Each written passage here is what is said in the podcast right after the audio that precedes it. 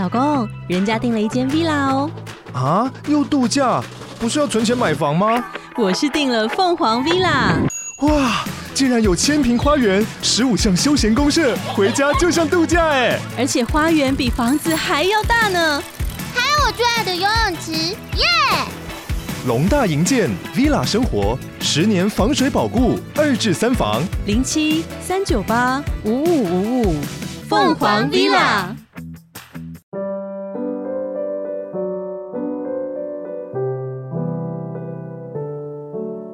各位线上的听众朋友，大家好，欢迎来到《懂心理调出好关系》的节目，我是美味关系实验室的节目主持人江尚文，智商心理师。啊，今天非常高兴又可以在这个空中与大家去碰面了。呃，我们前三集呢有提到一些关于网络成瘾的问题啊，因此呢，很多家长有写信来询问我们一些问题。他们常常说，就是说这网络成瘾啊，导致这个孩子的专注力不足。不要说是孩子啦，其实成年人也是啊。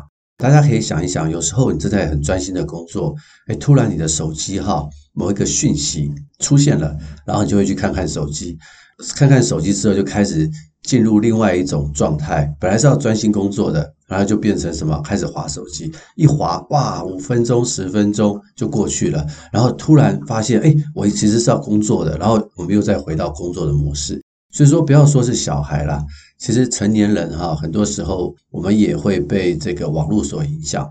所以我想说，今天哈，就跟大家在空中啊谈一谈关于这个专注力的这个议题啊。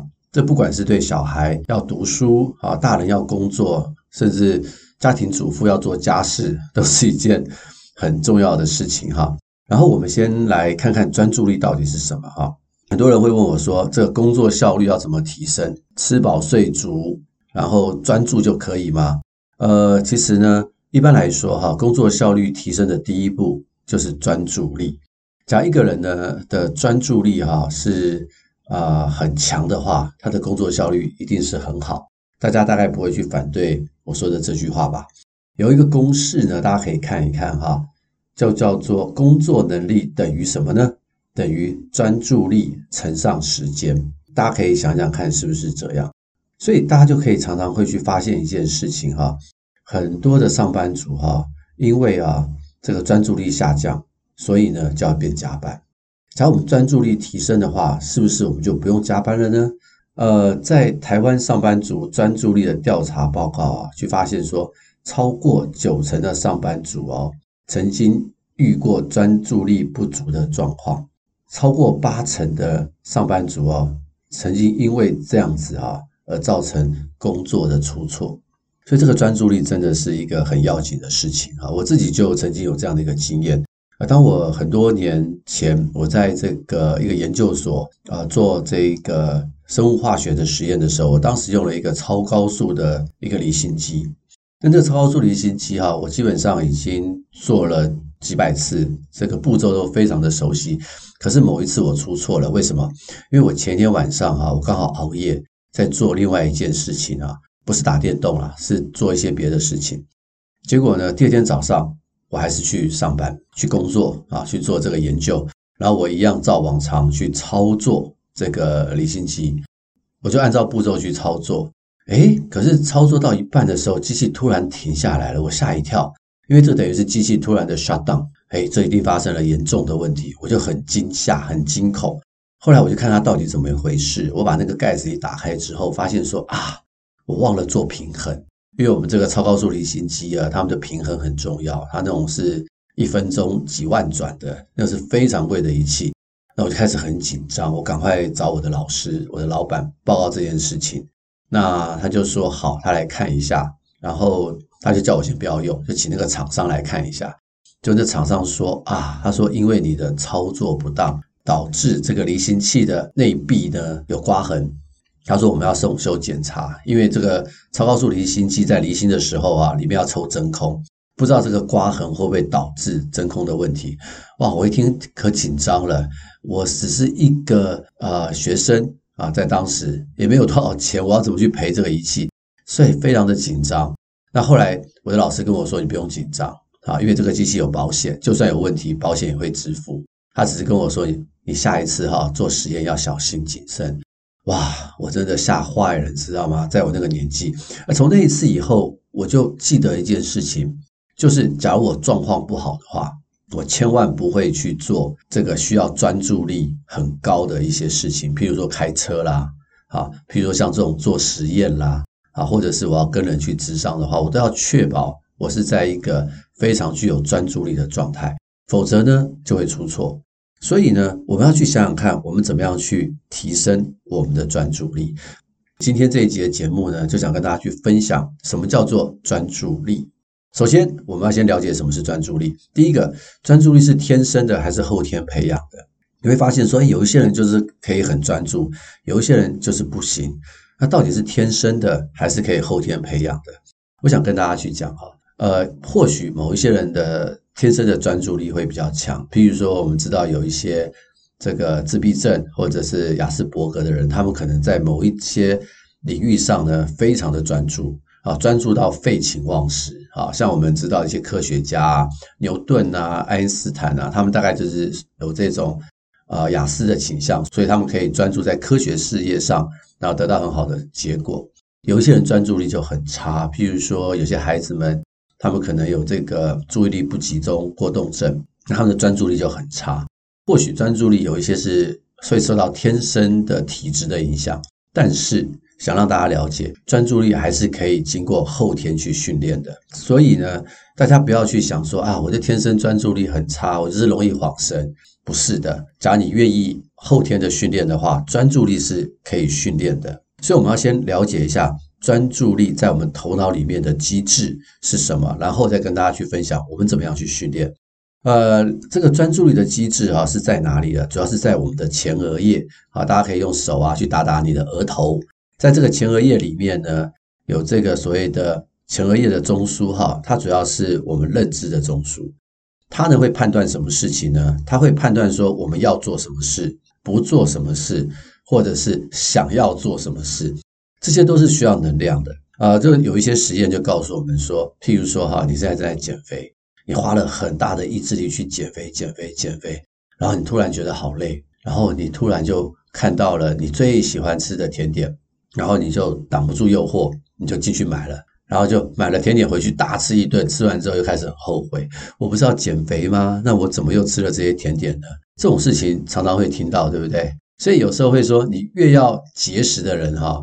反而没有办法减重，为什么？他就会在节食的时候知道自己不要吃这些东西，他用尽了他的这个意志力或者是专注力，然后等到这些专注力呢用完以后，他就没有专注力了，他就抵挡不了诱惑了啊，常常就是这样。所以，我们忍耐啊，或者是认真读书啊，都是要花意志力的，都是要花这个专注力的。这专注力也是有限的啊！大家不要以为专注力是无穷的，并不是哦，它是会用完的。所以一般来说哈，早上的专注力是最好的。所以很多孩子或者是很多父母问我说，怎么安排孩子的课业，我都会跟他们去分享，早上一定要读最难的课业，因为早上的专注力是最好的。随着时间一分一秒的过去，我们人就会开始累了。所以上班族也是一样啊。一到工作场域，先处理最困难的工作，这个时候是你的专注力最好的时候。假如你在下午或者是快下班的时候，你再来处理最困难的工作，哇，这个其实会很挑战，而且效率会非常的差啊，会非常的差。所以专注力是会用完的哦，就好像我们去运动一样，肌肉用久了会酸，会没力，所以我们要需要休息才能够去恢复。我常常跟很多的这个夫妻讲啊。晚上快要睡觉前，哈，最好不要去谈一些很敏感的话题。为什么？那个时候谈呢，最容易吵架。啊，这边很多夫妻，你想想看，你们吵架的时候，通常都发生在什么时候？快要睡觉之前，一个不小心，啊，就进入了吵架的状态。我常常跟他们讲说，千万不要在这个时候去沟通。最好的时间呢？假如我们真的要去沟通一些很重要的事情，最好的时间是在白天，或者是大家不要太累的时候，因为专注力差的时候，哈，我们的情绪很容易烦躁，一个不小心我们就控制不了我们的脾气，然后因此呢，我们就吵架了。好，所以呢，父母教导孩子也是一样啊，千万不要在孩子很累的时候去跟他讲他要听的话，他根本是听不进去的。啊，这个专注力哈是怎么样才能恢复呢？它是需要去睡觉，就好像我们运动久了，身体累了，我们就去睡觉。我们的专注力也是要靠休息呢才能够恢复哈。啊，现代人哈，因为这个手机的原因、电视的原因，诸如此类的原因哈，睡眠时间都是不够。那睡眠时间不够的话，会非常伤害我们的专注力哈。根据很多的研究哈，小朋友啊，三到五岁每天要睡十到十三个小时，六到十二岁的孩子啊，也就是所谓的国小的小朋友，每天要睡九到十二个小时。大家可以去观察一下，假如你家中有国小的小朋友，他有没有睡到至少九个小时？假如没有的话，是很挑战的事情哦。我们家小朋友啊，就通常他大概就是九点到十点之间会睡觉，早上呢大概是六点半会起来，这样算一下哈，大概有九个多小时，还没到十二个小时。那他在周末的时候就会睡比较多啊，我也鼓励他多睡一点，因为他还小，他需要去成长。那十三到十八岁的青少年呢，一般来说每天要睡八到十个小时。研究告诉我们，台湾的青少年普遍。睡眠不足，很多青少年呢容易晚睡啊，这是因为荷尔蒙的影响，搞到十二点才睡觉的很多。然后早上呢要去学校上课，可能七点钟或六点半就要起来，所以他要十二点睡的话，六点半起来，他才睡六个半小时，诶，连八个小时都不到。所以这个是一件很危险的事情，他的专注力不够，那怎么样去期待他在学校可以好好的学习呢？那成人差不多也是七个半小时，啊，是一个最适合的一个睡眠。睡前有一些不好的习惯，这个我们以前就有提过了。不管是大人跟小孩哦，最好一个小时前呢，不要再碰手机、平板、电脑这一类的东西，也千万不要把手机呢带进卧室，避免喝一些咖啡因的饮料，会刺激让自己睡不着。假如你有睡眠困扰的话，我猜你白天的工作效率也会不好，因为睡眠跟工作的效率或者是专注力是绝对相关的。假如你有睡眠的困扰的话，我会建议你哈，可以去听听看我们懂心理调出好关系的节目的第七十跟七十一集。我在那两期节目有跟大家去分享怎么样会有一些好的睡眠，好，大家可以去听听看。好，所以第一个就是要有好的睡眠。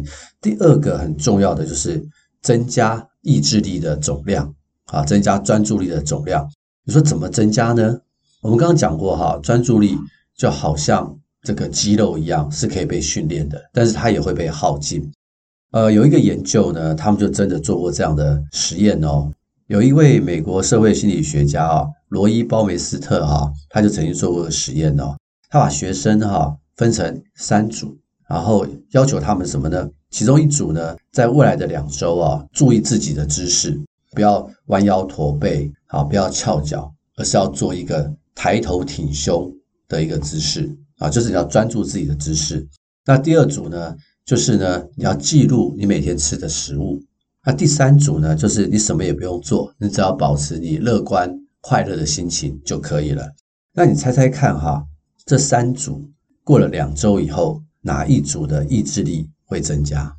研究显示呢，注意姿势的那一组的后来的意志力或专注力会增加。为什么呢？因为他不断的用专注的力量哈，注意自己的动作。有时候我们的动作弯腰驼背，不是我们愿意弯腰驼背，而是我们的潜意识或者是习惯，就让我们去做这样的动作。但是，当我们开始用我们的前额叶，也就是认知呢，去注意自己的动作的时候，无形中我们就在训练我们的专注力。无形中我们就在训练我们的专注力。所以呢，这一组呢，后来他们的专注力就增强了。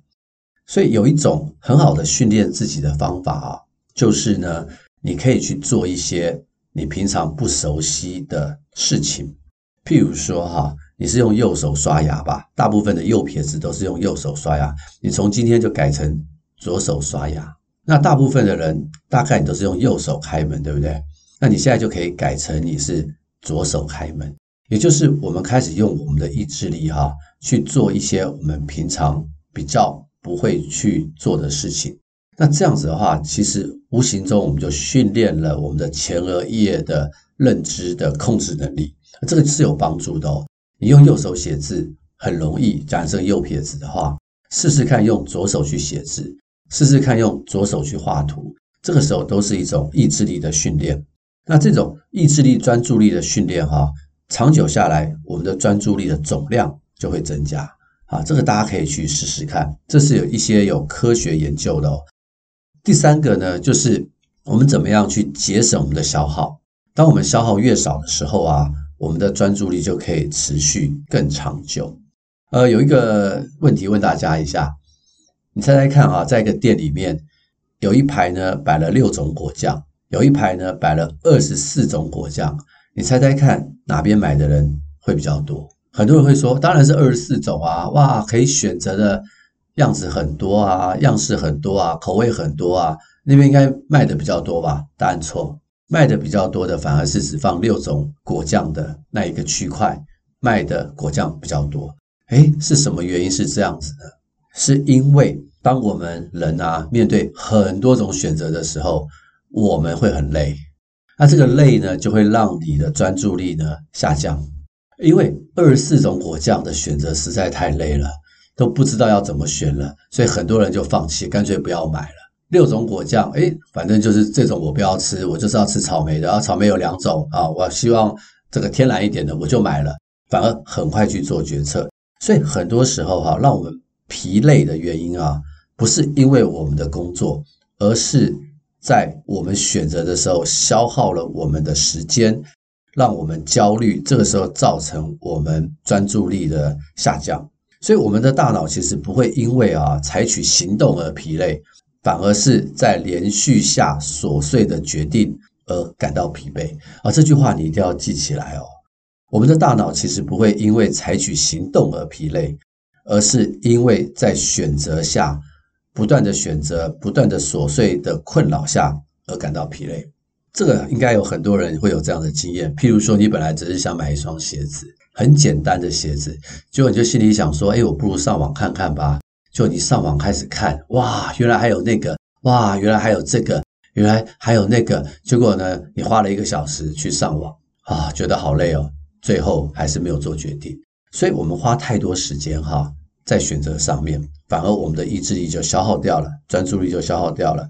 呃，大家常常有没有看到有一些很有名的人，譬如说祖克伯啦，脸书的创办人贾伯斯啦，苹果的创办人。他们在什么场合都穿的衣服呢，都很简单，你知道为什么吗？因为他们他们把如何去穿衣服的时间呢避开了，他们觉得我的专注力要放在该做的事情上，所以他们的衣服都很简单。所以有时候哈，坦白说哈，我常常会跟我的个案去分享，我们的人生啊，不要那么复杂，太复杂的人生啊，太复杂的事物哦，会让我们很消耗。你消耗完以后呢，就会怎样？的专注力就下降，专注力下降就会造成，往往你没有办法去做你该做的事。当然，我这样说哈，也不是说那我们就不要选好了，那我们怎样就怎样，我也不是这个意思。我只是说，我们不要被这个世界太多的选择而导致我们的疲累。当我们头脑清楚的时候，我们可以去思考几个重要的选项，而我们就可以去分析这几个重要的选项里面呢，去找到一个。最好的选项。当我们太累的时候啊，第一个我们做不了事了，然后就可能会造成拖延。那拖延之后呢，就会造成一些更不好的状况，然后这就会变成像滚雪球一样的负向循环，压力就会越来越大。大家可以想一想，我们是不是常被这一类的事情所困扰？下一个呢，就是我们要将我们的事情去习惯化，这可以去节省我们的脑力。以骑脚踏车为例的话。大家刚刚开始骑脚踏车的时候，就会很紧张啊，因为我们要去学习去平衡啊，用我们的大脑去思考啊，怎么骑啊，这个动作要怎么去平衡啊。可是，一旦你骑会了，你就可以怎么样，很自然而然的骑脚踏车，然后你就可以用你的眼睛啊，去欣赏周遭美好的风光。为什么？因为这个时候你已经会骑脚踏车了。这个时候啊，是谁在带领你骑脚踏车呢？就不是你的大脑，是你的小脑。是你的小脑在带着你骑脚踏车，而你的大脑可以空出来。干嘛？欣赏周遭的眼光。所以，我们做很多事情哈，只要我们可以把它习惯化的话，当我们习惯化的时候，我们呢，在工作的时候是在用我们的小脑，而我们的大脑就可以空出来。那这样的话就可以节省我们的脑力。那我们的这个专注力呢，就可以消耗的更少。相对的，就是可以去把专注力发挥在该发挥的地方。所以这个很重要。所以我常常会鼓励很多人说：你不要一次做很多的事情，因为这种多工哈，并不会提升我们的工作效率。反而会降低我们的工作效率。最好是一次呢，专注的做一件事情，然后把它习惯化。它一旦习惯化之后，它就可以靠我们的小脑去思考。然后呢，我们就可以把我们的大脑呢的前额叶呢，再去学习下一个要我们习惯化的事情。很多的运动员哈，像那些打网球的选手啊，他们可以呢，一打一个网球啊，那种男单呐，哇！几回合下来，好几个小时，三四个小时在打。你想说他要怎么样去判断每一颗球要怎么去回击？我跟你说，那个都是他们的小脑在判断。曾经有仪器哈去测过他们的状态，发现他们的前额叶啊几乎没有动，动的都是小脑。他们的前额叶用来干嘛？不是没有动，他们的前额叶可以让他们很专注的去打这个比赛，然后看到敌人的缺点，给予致命的一击。只要他们的前额叶一直在思考如何打球的话，他们根本没有这样的能力可以去打出致命的一击。所以，我们千万哈要去思考说，我现在平常的工作或读书，我怎么样让它习惯化？习惯化的好处就是可以去节省我们的脑力。它另外一个好处就是，当我们一样事情习惯化之后，我们就可以空出我们的大脑空间去学习下一件事情。的确就是这样子，这个没有什么太大的一个诀窍，有很多的书都是在讲这样的事情。不断的练习，不断的练习，你就会成为专家，然后你就可以再成为下一样的专家，就是这个样子。那其实最大的关键就是习惯化，而不是分心跟多功。专注在一项，养成习惯后，再将专注力转到另外一项，这个是很重要的事情。那另外一个哈也是很重要的，是关于我们的专注力能够持续多久。假如我们在读书的话哈，有人去测过啊，最厉害的人可以很专心一百二十分钟，一般的人呢大概三十分钟、二十分钟，他的专注力就会开始慢慢的下降，那这时候效率就会很差。所以我们要在专注力开始大幅下降之前呢，把它给拉上来。什么意思呢？就是说。我们大概哈，你工作很专心三十分钟之后，我的建议是，你可以有一个短暂的休息，但是你不要一休息就回游向外，又跑去滑手机了，其实非常的不好。我常常建议一些孩子啊，大人也是，我自己也是，当我读书三十分钟，当我做一些报告三十分钟之后，我一定会站起来走一走。这个有很多的好处，因为我们的腿部肌肉哈，等于是我们第二个心脏。当我们起来走动的时候啊，我们小腿的肌肉会把大量的血液呢送回我们的心脏，然后会增加我们的血液循环，就会增加我们的氧气量。这个时候呢，心脏就可以把更多的血液啊送到我们的大脑，因为大脑在思考的时候是需要耗很大的氧气跟葡萄糖的。所以大家会不会发现，当你想打哈欠的时候，就代表你的头脑缺氧。这个时候最好的方式不是趴下来睡觉，除非你很累。